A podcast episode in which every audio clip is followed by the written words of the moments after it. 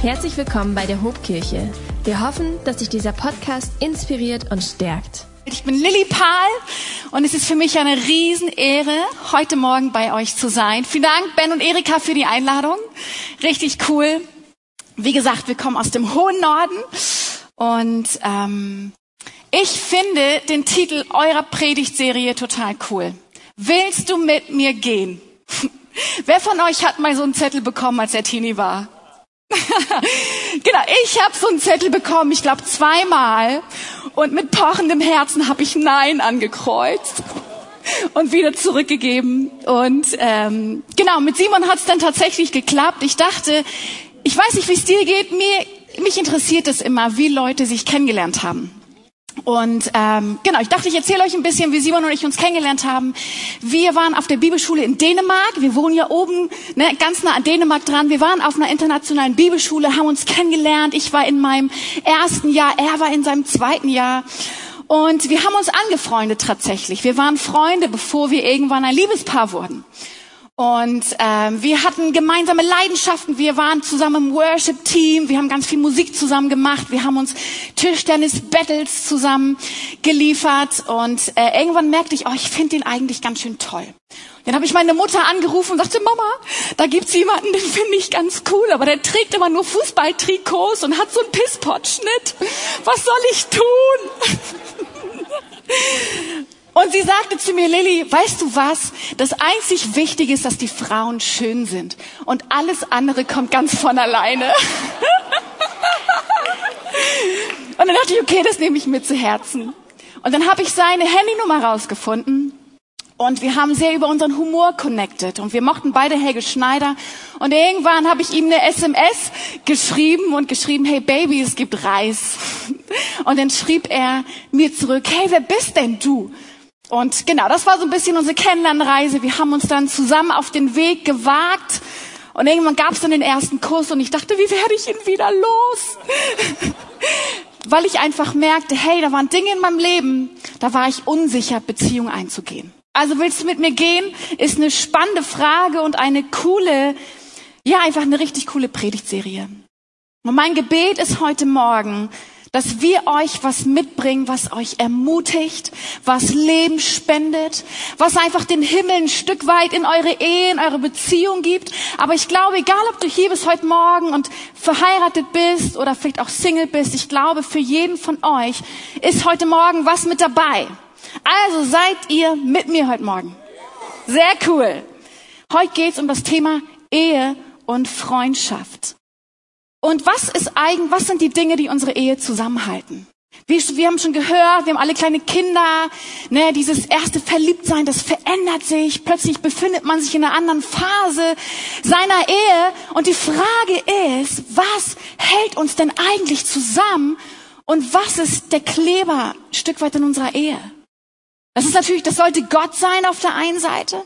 Aber ich glaube, Freundschaft in der Ehe ist ein so wichtiger Punkt. Und schon Aristoteles hat gesagt, Freundschaft ist das tiefste Wesen einer Partnerschaft. Und ich kann ganz persönlich sagen, durch die Höhen, wir sind jetzt seit 16 Jahren zusammen, durch die Höhen und Tiefen unserer Beziehung und unserer Ehe hat uns auch unsere Freundschaft durchgetragen. Und ich habe für euch heute Morgen ein, ein Herzensthema, wo ich hoffe, dass es euch segnet. Es wird vielleicht den einen oder anderen ein bisschen herausfordern, aber es ist etwas, wo ich schon ein paar schlaflose Nächte drüber verloren habe. Und ich glaube, das ist ein Riesenthema in Partnerschaften und in Beziehungen. Und die Definition von Freundschaft in Ehe kann sein, Freundschaft ist eine Mischung aus guter Verbundenheit, ganz tiefer Verlässlichkeit und auch Vertrautheit. Und natürlich kommt dann in der Ehe kommt noch der ganze Bereich von Erotik und Sexualität dazu. Aber hey, Freundschaft ist eine tiefe Verbundenheit zueinander, ist Verlässlichkeit und Vertrautheit. Und wie können wir Freundschaft in unseren Beziehungen, die wir haben, in unserer Ehe, wie können wir das aufleben lassen? Wie können wir dafür Raum schaffen, dass überhaupt ähm, Freundschaft stattfinden kann in Beziehung? Und ich habe euch heute Morgen keinen Zehn-Punkte-Plan mitgebracht, von irgendwie, hey, findet mal eine Gemeinsamkeit, ein gemeinsames Hobby und so weiter, sondern ich habe euch was ganz Grundlegendes mitgebracht, wo ich davon überzeugt bin, dass es wichtig ist, das zu verstehen. Und ich glaube, Gott möchte auch, dass wir dort ein paar Dinge zusammen verstehen. Und meine Message heißt heute Morgen die Kraft von Nähe und Distanz. Vielleicht ein bisschen ein ungewöhnliches Thema für eine Beziehungsserie, aber das ist wirklich was, ähm, was mich bewegt hat in unserer Ehe. Wie viel Nähe und Distanz brauche ich eigentlich in unserer Beziehung, dass sie gut funktioniert? Wie viel Nähe und Distanz wünsche ich mir von meinem Partner? Aber wie viel Nähe und Distanz wünscht sich auch mein Partner von mir? Und damit Freundschaft in der Ehe und in einer Beziehung gut funktionieren kann, braucht es ein gesundes Maß an Nähe und Distanz. Und kennt ihr Leute, mit denen seid ihr befreundet und ihr seid voll gut zusammen unterwegs und plötzlich hat der eine eine Freundin oder einen Freund und der eine löst sich komplett in dieser Beziehung auf und ihr fragt euch, hey, was ist aus dir geworden? Da sehen wir zum Beispiel, das ist ein ungesundes Beispiel für Nähe und Distanz. Und ich behaupte, das ist ein Kernthema jeder Beziehung. Der eine wünscht sich mehr Nähe, der andere wünscht sich mehr Freiraum, der eine wünscht sich mehr körperliche Nähe und der andere sagt, oh, das ist mir alles viel zu eng, was hier stattfindet. Und in der Bibel, da können wir lesen, dass es gleich losgeht mit einer Thematik von Nähe und Distanz. Adam und Eva waren im Garten und sie essen von der verbotenen Frucht. Und sie wissen, was sie getan haben. Und dann kommt Gott. Er geht durch den Garten und sagt, Adam, wo bist du? Und Adam sagt, ich habe mich versteckt, weil ich Angst hatte, weil ich mich geschämt habe. Das heißt, Gott sucht Nähe nach uns und Adam geht auf Distanz. Und ich weiß nicht, wie es dir geht. Ich finde, Ehe ist eine ganz schön abgefahrene Sache. Das ging mir so, dass wir zwei Menschen, die komplett unterschiedlich geprägt sind. Ne, der eine macht das so, der andere macht das so, der eine wäscht so ab, der andere wäscht so ab. Der eine wäscht die Wäsche so, der andere wäscht sie so. Ne? Wenn ich die Geschirrspülmaschine einräume, dann kommt Simon und räumt sie noch mal wieder anders ein, weil er sagt, da passt dann noch mehr rein. Und ich stehe daneben und denk, chill mal eine Runde.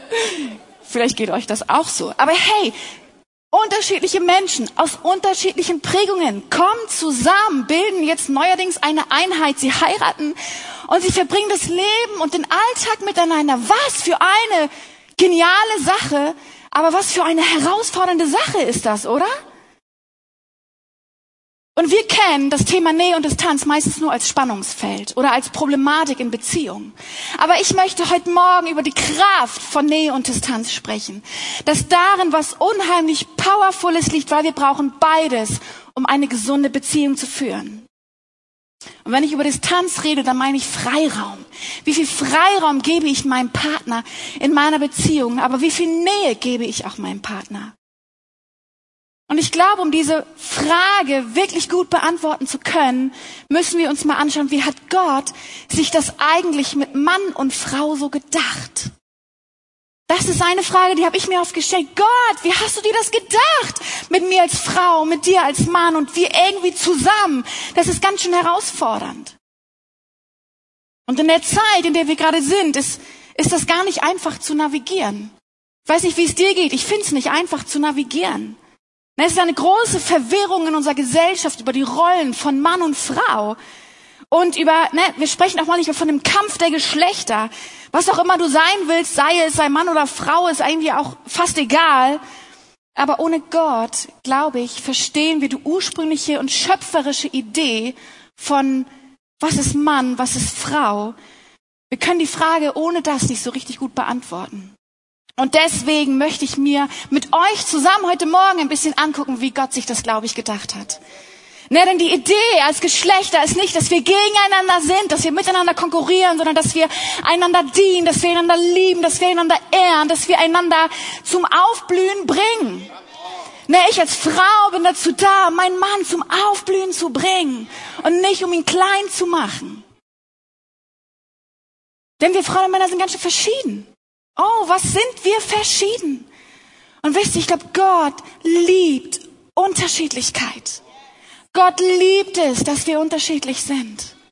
Wenn wir uns den Schöpfungsbericht im ersten Mose angucken, was lesen wir da? Er macht das Licht. Und dann macht er das Wasser. Und dann unterscheidet er Land von Wasser. Er unterscheidet, er trennt. Das heißt, Gott liebt Unterschiedlichkeiten. Das war für mich eine neue Offenbarung tatsächlich. Dass Gott in unserer Beziehung die Unterschiedlichkeiten liebt, wie wir ticken, wie wir sind, wie wir Sachen sehen, wie wir Sachen handeln. Gott liebt Unterschiedlichkeit. Seid ihr noch mit mir? Genau, ganz am Anfang, lass uns zusammen ins Wort Gottes gehen. Das steht erst in 1. Mose 1,27, da steht, Gott schuf also den Menschen als sein Abbild. Als Abbild Gottes schuf er ihn. Als Mann und Frau schuf er sie. Das heißt, wir lesen hier, der Mensch ist ein Abbild Gottes, gemeinsam Mann und Frau. Leute, das ist großartig. Das heißt, im Mann leuchtet etwas von Gott auf, was in der Frau nicht in gleicher Weise aufleuchtet wie im Mann. Und in der Frau leuchtet von Gott etwas auf, was nur in der Frau so auf diese Art und Weise aufleuchtet. Und in Verbindung von beiden leuchtet etwas von Gott auf, wie er aus sich selber heraus ist. Und manchmal denken wir, das eine ist besser als das andere. Aber das stimmt nicht. Gott hat Mann und Frau absolut gleichwertig geschaffen. Und nur in der Kombination von Mann und Frau bilden wir das Ebenbild Gottes ab. Wow! Ist es nicht cool? Das haben wir alle schon mal gehört, aber ich glaube, das ist noch nicht in unser Herzen gesagt. Gottes Ebenbildlichkeit zeigt sich in der Unterscheidung von Mann und Frau. Und wisst ihr, ich glaube, Satan hasst die Tatsache, dass wir in der Ebenbildlichkeit Gottes geschaffen sind. Das heißt, er hasst Unterschiede. Er möchte alles gleich machen. Er möchte alles platt machen. Er möchte, dass wir einander sagen, hey, so wie du das machst, ist es nicht richtig. Komm, mach das mal so, wie ich das mache. Und Satan hasst gute Männlichkeit. Satan hasst gute Weiblichkeit. Aber Gott möchte uns ermutigen, ganz und gar Mann und Frau zu sein und das in Freiheit ausleben zu können. Und Mann und Frau sind genau in diesem aufeinander bezogen Sein geschaffen. Und dort sind sie die Ebenbildlichkeit Gottes. Das heißt, Gott liebt Kontraste. Er liebt Unterschiede. Und ich glaube, vielleicht das ist mein Talk von Frau zu Frau. Manchmal lieben wir Frauen unseren Männern zu sagen, was sie machen sollen, oder? Es ist so, ich kenne das aus meinem Leben und ich kenne das aus dem Leben meiner Freundinnen. Ich habe das Gefühl, Männer sind oft so gut darin, uns unsere Andersartigkeit stehen zu lassen. Und wir Frauen, wir nörgeln rum und sagen, come on, mach das doch mal so, und warum machst du das nicht so, und kannst du nicht mal hier, und kannst du nicht mal da. Ne? Aber die Männer sagen vielleicht, oh, du bist immer so anstrengend mit deiner Emotionalität. Da möchte ich mich eigentlich gar nicht drauf einlassen. Hey, wir sind unterschiedlich geschaffen. Das heißt, Unterschiede in der Partnerschaft sind keine Bedrohung, sondern ein zentraler Teil Gottes Ebenbildlichkeit. Unterschiede in deiner Partnerschaft, wie auch immer sie aussehen, es ist ein Spannungsfeld, aber es ist ein zentraler Teil Gottes Ebenbildlichkeit in unserer Beziehung. Und ich glaube, der Grund, warum wir manchmal aneinander verändern wollen, ist, dass zum Beispiel wir Frauen, und jetzt geht es ein bisschen um das Thema Mann und Frau, dass wir zur Nähe des Mannes hin erschaffen wurden. Das habe ich irgendwann nochmal entdeckt und dachte, boah, das ist kraftvoll und herausfordernd zugleich. Das lesen wir in 1. Mose 2, 20 bis 24. Da steht, er gab allem Vieh, den Vögeln und den wilden Tieren Namen. Doch er fand niemanden unter ihnen, der zu ihm passte. Da ließ Gott, der Herr Adam, in einen tiefen Schlaf sinken. Er entnahm ihm eine seiner Rippen und schloss die Stelle wieder mit Fleisch. Dann formte Gott, der Herr, eine Frau aus der Rippe, die er Adam entnommen hatte, und brachte sie zu ihm. Endlich, endlich, rief Adam aus. Sie ist ein Teil von meinem Fleisch und Blut. Sie soll Männin heißen, denn sie wurde von Mann genommen. Das erklärt, warum ein Mann seinen Vater und seine Mutter verlässt und sich an seine Frau bindet und die beiden werden zu einer Einheit. Gott sagt, das ist schon ganz gut mit Adam, aber hey, ich schaffe noch die Frau und jetzt ist es sehr, sehr gut. Was für eine Nähe zum männlichen Geschlecht. Der Mann findet keine Hilfe, die ihm entspricht. Er braucht ein personales Gegenüber und das findet er in der Frau. Das heißt, die Frau ist mit einer Fähigkeit geschaffen, ihn zu ergänzen. Und genauso umgekehrt natürlich auch. Und hier wird mit keinem Wort über irgendeine Wertigkeit gesprochen, dass der eine mehr wert ist als der andere. Und ich möchte euch ganz kurz mit hineinnehmen, was dann passiert. Was passiert dann? Dann passiert der Sündenfall. Die beiden essen von der Frucht und sie fallen aus dem Gehorsam unter Gott heraus. Und es hat dramatische Konsequenzen für ihre Beziehung. Das lesen wir in 1. Mose 3. Da sagt Gott, hey du Frau, du willst jetzt unter Schmerzen nur noch Kinder gebären. Und dann steht, du hast Verlangen nach deinem Mann, er aber wird über dich herrschen. Wow, das ist ganz schön herausfordernd. Und weiter geht's. Dann sagt er zum Mann, und dein Ackerboden ist verflucht. Jetzt musst du unter Mühen, musst du arbeiten. Das heißt, Kinder kriegen, arbeiten wird jetzt anstrengend, aber das eigentlich dramatisch findet in der Beziehung zwischen den beiden statt. Das steht, wir können das sozusagen weitersponnen. Da steht, Frau, du hast Verlangen nach deinem Mann, aber er wird über dich herrschen nach dem Motto, da kommt nichts zurück. Ich habe mal ein Zitat gelesen, ich glaube, das ist von Johannes Hartl, das hat mich tief getroffen. Und das möchte ich mit euch teilen. Er hat gesagt, die Grundversuchung der Frau nach dem Sündenfall ist es, die Erfüllung ihres Lebens und ihrer Sehnsucht nach Liebe in meinem Mann zu suchen. Und die Frau ist auf solch tiefe Weise auf einen Mann hin erschaffen, dass es ihre Versuchung ist, alles von ihm zu erwarten. Ah, das hat mich getroffen. Ich habe irgendwann gemerkt, boah, ich kam an einen Punkt in meiner Beziehung, wo ich merke, ich erwarte eigentlich alles von Simon. Und er kann mich nur enttäuschen. Es kann nur an einen Punkt kommen, wo ich merke, ich bin gefrustet und er tut dies nicht und er tut das nicht. Das ist diese Einstellung, hey, du bist mein Ein und Alles, du solltest mein Ein und Alles sein. Aber wisst ihr, seit dem Sündenfall nichts und niemand kann dieses Sehnsuchtsloch in uns stillen, außer Jesus Christus. Wir alle haben ein Sehnsuchtsloch in uns. Und unser Partner ist nicht dafür geschaffen, dieses Sehnsuchtsloch zu füllen.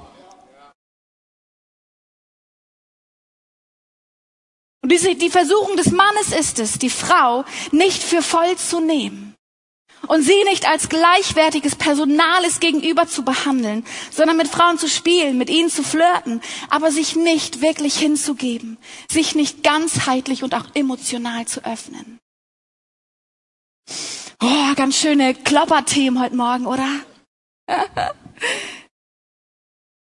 aber hey, ist nicht eine Spannung in der Nähe, in der, ja, in, in diesem Bereich von Nähe und Distanz. Aber wisst ihr was? Das ist eine Spannung, die okay ist. Und Jesus ist gekommen, um uns einen neuen Weg aufzuzeigen. In dem Ganzen. Er sagt in Epheser 5, 21, sagt er, der eine ordne sich dem anderen unter in der gemeinsamen Ehrfurcht vor Christus. Ich liebe das. Er sagt nicht nur, hey, ordnet euch Jesus Christus unter, sondern ordnet euch einander unter. Und einer meiner Herzensbibelverse ist Johannes 10,10. 10. Da steht, der Feind ist gekommen, um zu rauben, zu morden und zu zerstören. Aber ich bin gekommen, um das Leben in Fülle zu bringen. Und ich möchte euch ermutigen heute Morgen. Jesus ist gekommen, um in deiner Beziehung, um in deiner Ehe das Leben in Fülle zu bringen. Und er kann alles neu machen. Er kommt in unser Leben und ordnet Dinge wieder neu. Und das ist so wunderschön. Und wir alle kennen diese Bibelstellen. Hey, die Frau ordnet sich dem Mann unter und so weiter. Darüber gab es viele Jahre eine ganz viel Verwirrung auch in Kirche. Ja, das stimmt. Wir Frauen sind dazu berufen, uns den Männern unterzuordnen. Aber ein Bibelvers weiter, das steht, Ihr Ehemänner, liebt eure Frauen mit derselben Liebe, mit der euch Christus seine Gemeinde geliebt hat. Und er gab sein Leben für sie. Was ein Anspruch. Das heißt, was, le was lesen wir hier? Wir lesen, dass wir dazu berufen sind, einander zu dienen. Füreinander da zu sein, einander hochzuheben, einander zu dienen und zu sagen, was brauchst du? Was wünschst du dir? Wie geht es dir? Wie kann ich dir dienen? Das sind meine Gefühle, das sind meine Bedürfnisse und wie können wir einander ehren? Wie können wir einander dienen? Wie können wir einander zum Blühen bringen? Das ist das, was Jesus sagt mit dieser Bibelstelle. Jetzt fragst du dich vielleicht, aber Lilly, wer fängt denn an, sich dem anderen unterzuordnen? Ne, ich habe das meinem Mann schon so oft gesagt, und immer macht er das noch nicht. Oder auch umgekehrt. Aber wisst ihr, hier wird jeder Herrschaftsanspruch aufgelöst. Im Evangelium geht es niemals darum, was kannst du für mich tun, sondern es geht immer darum, was ist mein erster Schritt? Was ist mein erster Schritt, dir zu dienen? Wo muss ich um Vergebung bitten? Wo muss ich mich verändern? Wo bin ich meiner Rolle als Mann, als Frau nicht gerecht geworden? Wo heißt es, noch besser zu werden, einander zu lieben, einander zu vergeben? Das ist das Ebenbild Gottes. Wir gemeinsam zusammen. Und das, bringt, das bringt Spannung hervor. Mann, wie viel Spannung hat das in unserer Ehe hervorgebracht, dass wir Dinge anders sehen und anders machen und ich mir Dinge anders gewünscht hätte. Aber wir wollen Spannung immer loswerden. Ich möchte in meinem Leben Spannung immer loswerden. Aber wisst ihr, Spannung heißt nicht, dass die Dinge auch Probleme sind. Und ich glaube, dass wir sind berufen, mit dieser Spannung zu leben. Immer wieder aufeinander zuzugehen und zu sagen, come on, wie geht es dir? Was brauchst du von mir? Was kann ich dir geben? Und ihr wisst das alle, was nicht okay ist, ist auf sein Recht zu beharren, nur einzufordern, stehen zu bleiben, sich nicht weiterzuentwickeln. Und ich glaube, vielleicht mal ein paar ehrliche Worte. Wir sind in Beziehungen manchmal so gut geworden darin, miteinander auch zu spielen. Nee, vielleicht ist da ein Mann, der wünscht sich mehr körperliche Nähe. Sagt, ich wünsche mir wieder Sex mit meiner Frau. Und die Frau sagt aber so, hey, solange ich keine Nähe von dir bekomme, gebe ich dir aber auch keinen Sex. Wir sind dazu berufen, einander zu dienen und zu sagen, hey, ich diene dir mit deinen Bedürfnissen. Und genauso erwarte ich von dir, dass du mir dienst in meinen Bedürfnissen. Eine zentrale Erkenntnis, die ich in meinem, die meine, hat meine Ehe revolutioniert, ist die Erkenntnis, dass ich Simon nicht brauche, um glücklich zu sein. Oh, das ist herausfordernd, oder? Ich habe immer gemerkt, ich brauche meinen Partner nicht, um glücklich zu sein. Und ich fand mich an einem Ort, wo ich frustriert war, wo ich ein Loch in meinem Herzen hatte und Simon hat irgendwie gefühlt alles falsch gemacht. Und ich merkte irgendwann, irgendwann hat Simon mich herausgefordert und sagte, Lilly, weißt du was? Wenn du mich dafür gebrauchst, um glücklich zu sein, dann funktioniert das nicht. Und es hat mich so herausgefordert und ich dachte, er hat so recht. Er hat so recht. Und ich musste lernen zu sagen, okay, Simon ist nicht für mein Glück verantwortlich. Simon ist auch nicht für meine Zufriedenheit verantwortlich, sondern ich bin eine eigenständige Persönlichkeit. Ich bin dazu berufen, ein Leben zu leben, was mich erfüllt. Ich bin dazu berufen, Gott zu suchen, seine Nähe immer wieder zu suchen, mein Sehnsuchtsloch mit seiner Nähe zu stillen und mein Leben weiterzuentwickeln, meine Fähigkeiten weiterzuentwickeln.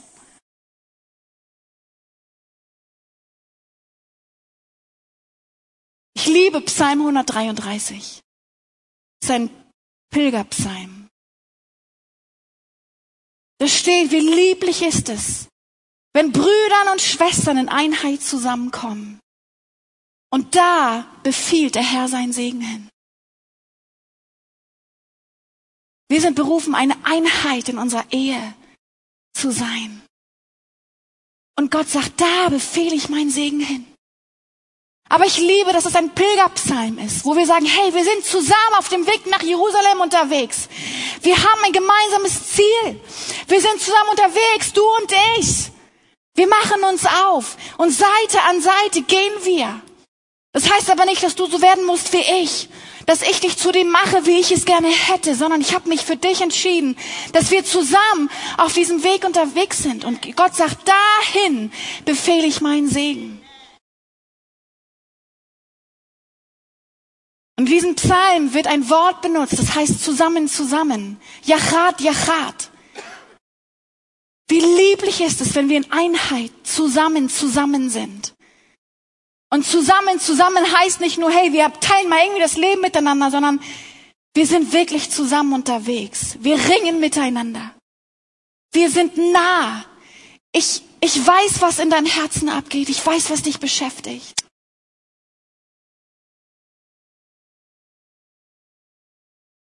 Aber Einheit zu haben heißt nicht, sich nur in Nähe wieder zu finden und auf Distanz zu verzichten, sondern in all dem die Verbindung zu halten. Es gibt Zeiten, da brauchen wir mehr Freiraum. Es gibt Zeiten, da gehen in meinem Leben Dinge ab, in seinem nicht. Und da brauche ich Freiraum. Da kann ich vielleicht nicht die gleiche Nähe zulassen wie sonst auch, aber meine Aufgabe ist es, Verbindung zu halten, weil wir zusammen, zusammen unterwegs sind.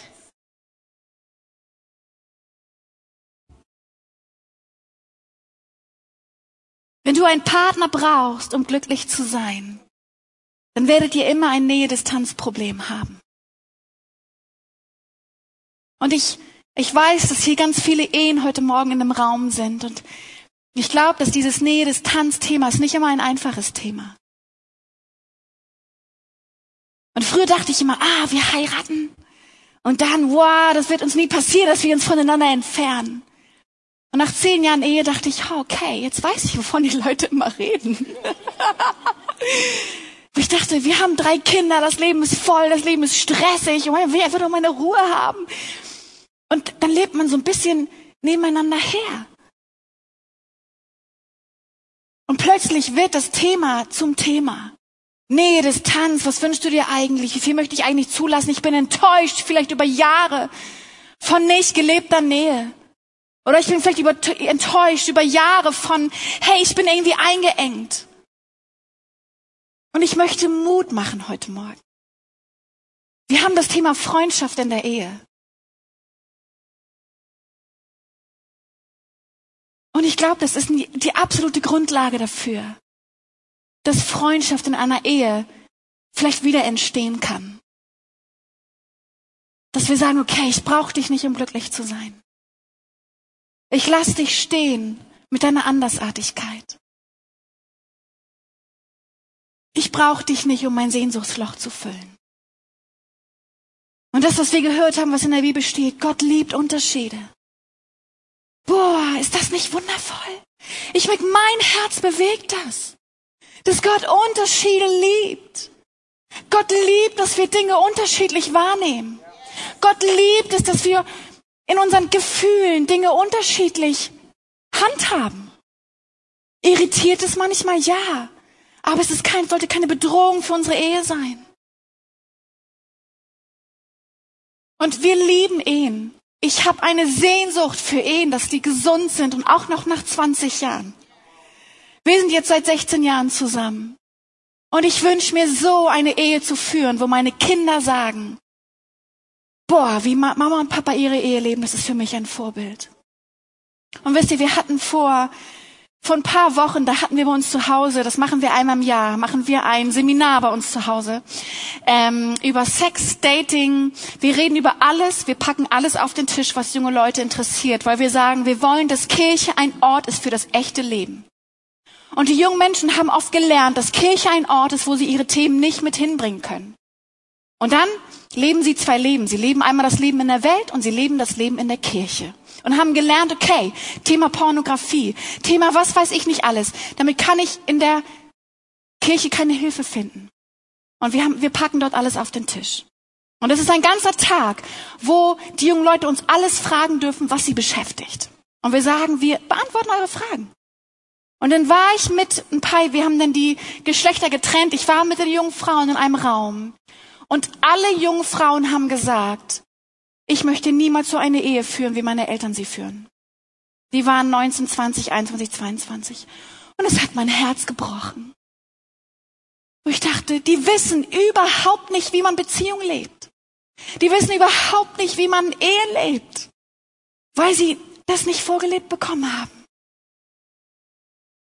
Und ich möchte, egal wo ihr euch in diesem Ganzen drin befindet heute, möchte ich euch Mut machen, aufeinander zuzugehen. Und vielleicht ist es ein Thema, was dich bewegt, wo du sagst, ja, das ist ein Thema in unserer Ehe. Ich Ich habe eine Sehnsucht nach Nähe, aber wir kommen da manchmal nicht zusammen.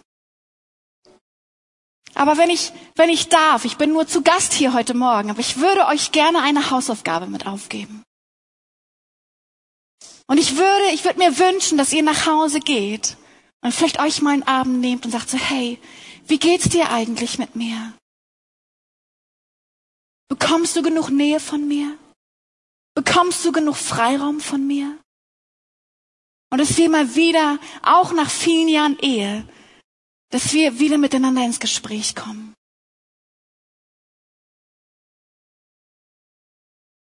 Freundschaft in der Ehe heißt, Unterschiede zulassen. Und sie nicht nur zulassen, sondern sie auch zu feiern. Sich zu ergänzen und nicht einzuebnen. Freundschaft leben in der Ehe heißt Freiraum geben. Aber Freundschaft leben in der Ehe heißt auch immer wieder bereit sein, uns auf echte Nähe einzulassen.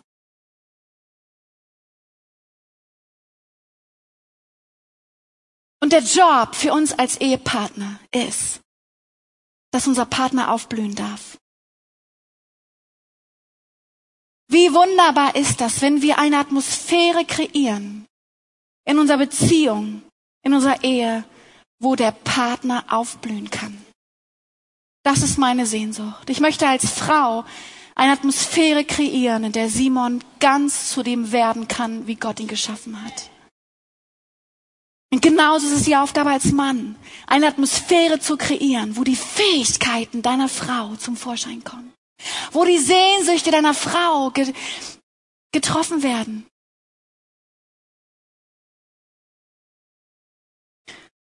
Und ich habe mal überlegt, was ist eigentlich mein Job in der Ehe? Was ist mein Job?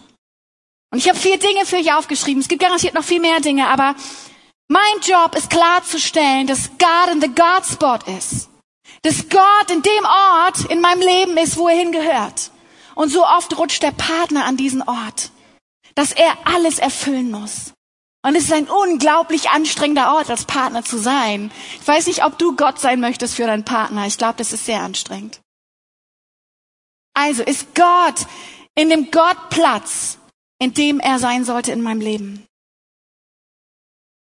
Ein weiterer Job, den ich habe, ist, ich leite mich ich bin für mein Glück verantwortlich und für meine Weiterentwicklung zuständig.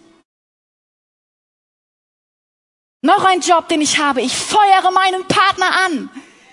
Ich diene ihm. Und ich teile ihm aber auch meine Bedürfnisse mit. Manchmal gar nicht so leicht, oder? Dem Partner seine Bedürfnisse mitzuteilen. Manchmal weiß man vielleicht auch gar nicht, was die Bedürfnisse sind.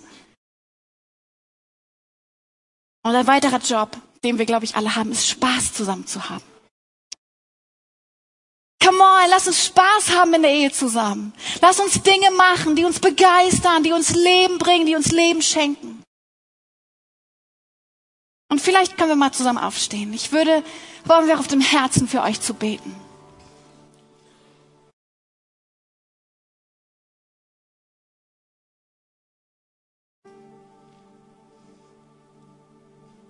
Willst du mit mir gehen, ist die Frage.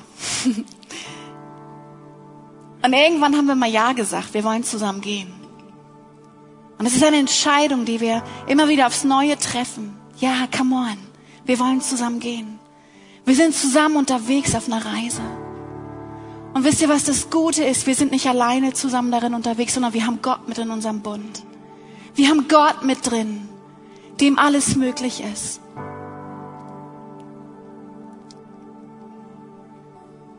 Und ich möchte einfach für euch beten heute Morgen.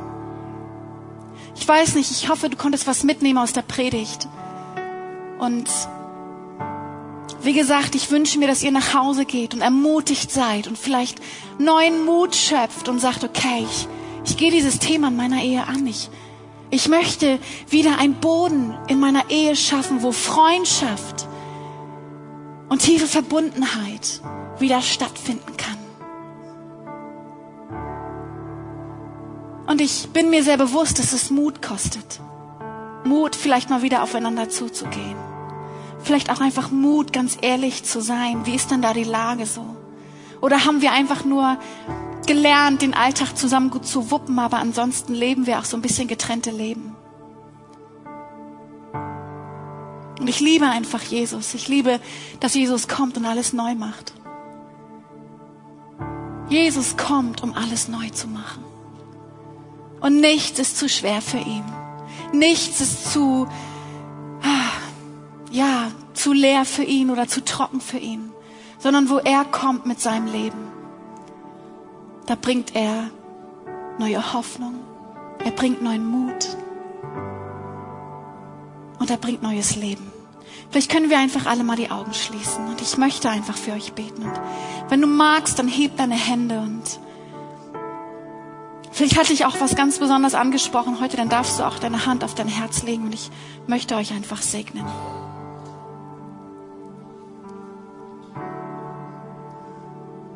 Jesus, ich danke dir, dass du mit deinem guten Heiligen Geist in diesem Raum, in diesem Moment bist. Ich danke dir, Jesus, dass wir uns deine Gegenwart nicht verdienen müssen.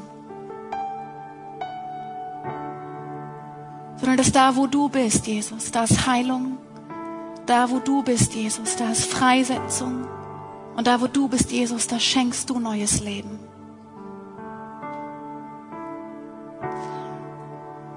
Und mein Gebet ist, Jesus, heute für jede Beziehung, die, die sich in diesem Raum befindet. Egal ob schon 20 Jahre verheiratet oder länger oder, oder frisch zusammen. Jesus, ich bitte dich, dass du uns lehrst, wie wir gesunde Beziehungen führen. Ich bitte dich, dass du unser Herz bewegst.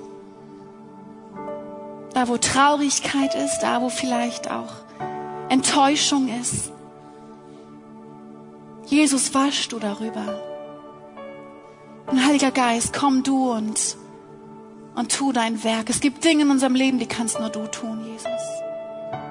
Heiliger Geist, es gibt Dinge, die kannst nur du bewegen. Die kannst nur du freisetzen und die kannst nur du heilen. Und ich spreche einfach, Jesus, dein Segen heute Morgen aus über jeder Ehe. Ich bitte dich für neue Freundschaft, die entsteht. Ich bitte dich für neue Leidenschaft füreinander. Ich bitte dich für neuen Spaß und neue Freude zusammen. Vater, und das setzen wir heute Morgen frei in deinem Namen. Und ich danke dir, dass du gut bist und dass du treu bist und dass du immer mit uns bist. In Jesu Namen. Amen. Amen. Ganz vielen Dank fürs Zuhören. Ich hoffe, ihr konntet was mitnehmen. Ich hoffe, es hat euch gesegnet. Und es ist mir eine Ehre heute, hier bei euch zu sein heute Morgen.